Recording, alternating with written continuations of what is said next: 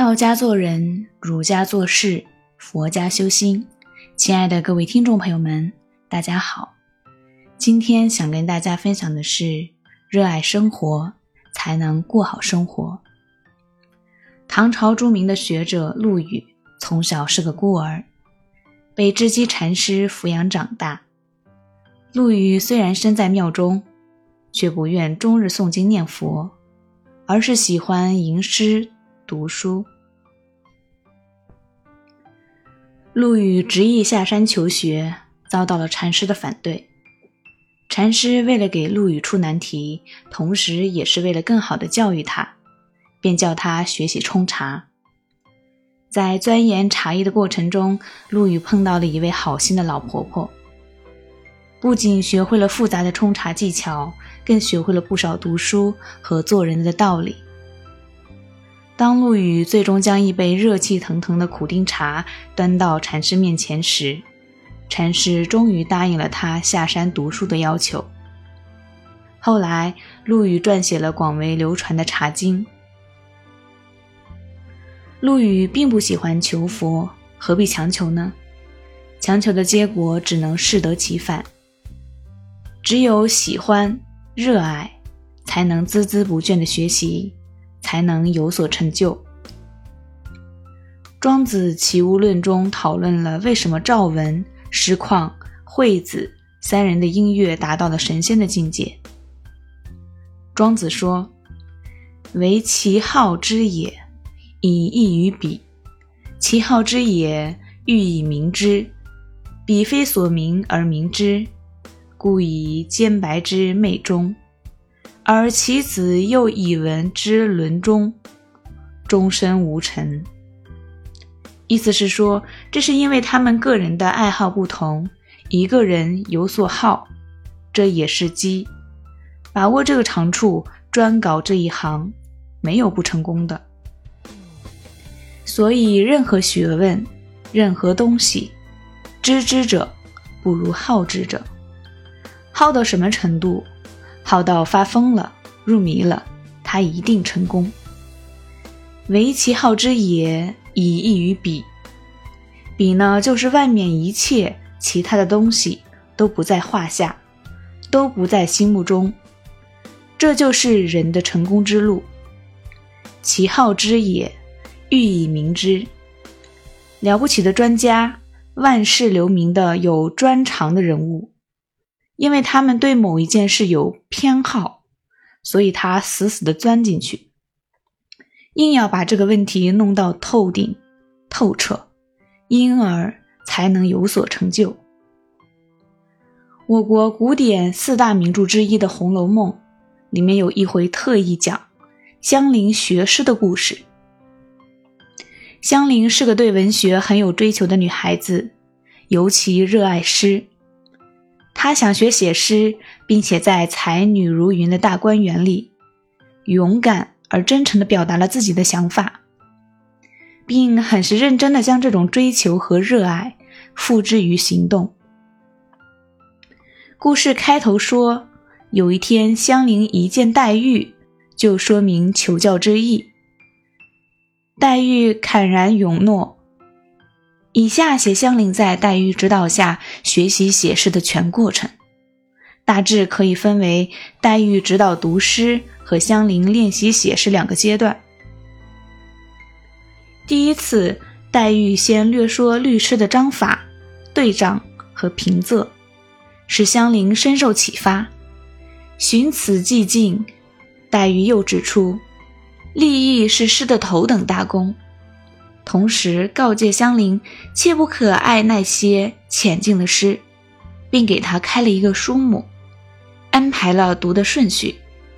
在这次谈话的末尾，黛玉又将王维的五言律诗集借给了香菱，要求他见画有红圈的就读。第二次是在香菱读完王维的五言律诗后进行的，黛玉称之为讲究讨论。实际上是要检查香菱对王诗理解的程度。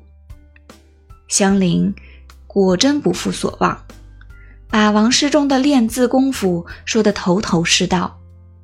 说道：“虚里上孤烟”这一句，还联系自己进京那年所见黄昏时分村落的景象，把诗境都说活了。而黛玉又把陶诗《爱爱远人村，依依墟里烟》翻出来给香菱看，启发他认识了托化前人诗句的道理。香菱就开始练习写诗。宝钗也参与了其中的指导。香菱的诗一共写了三稿，第一稿是在茶饭无心、坐卧不定的情况下，经过苦思写成的。宝钗先看，说：“这个不好，不是这个做法。”黛玉则认为意思确有，只是措辞不雅，只是他丢开这首。翻开胆子，另做一首。香菱得到了这个指示，就连房也不入，只在池边树下，或坐在山石上出神，或蹲在地下抠土，皱一回眉，又含笑一回，简直到了如痴如醉的境地。可这样写出来的第二稿依旧不行。黛玉说：“过于穿凿。”还得另做。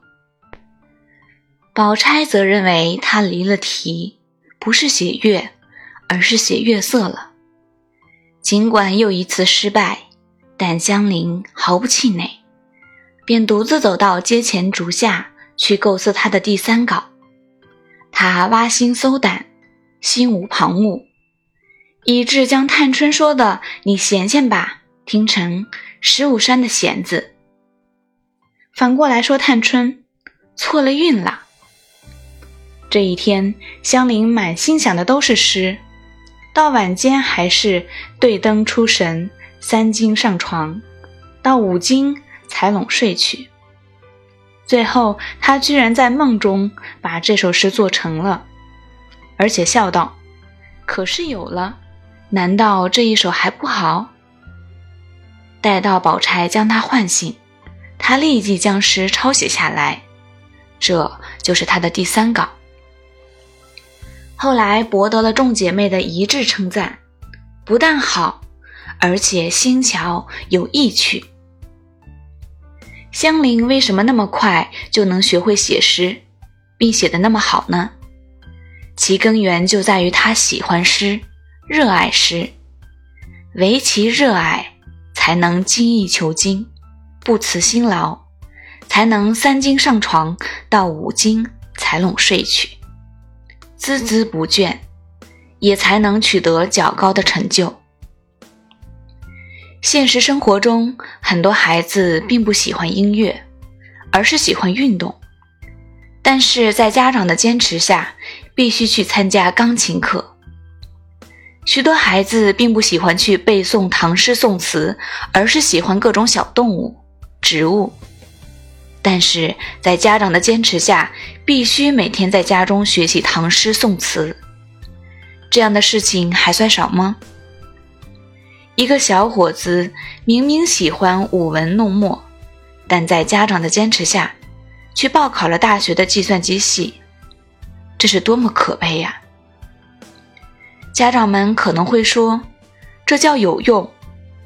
其实。这纯然是以一种功利眼光来看待万界的表现。俗话说：“三百六十行，行行出状元。”哪一行学好了、学精了，都能够在这个世界上获得幸福。而如果都能按照为其好之的原则去教育孩子，去发展自己，谁又能保证我们都不能成为天才呢？好了，今天的分享到这里就结束了，感谢大家的聆听，我们下期再会。更多节目，下载荔枝 FM 收听。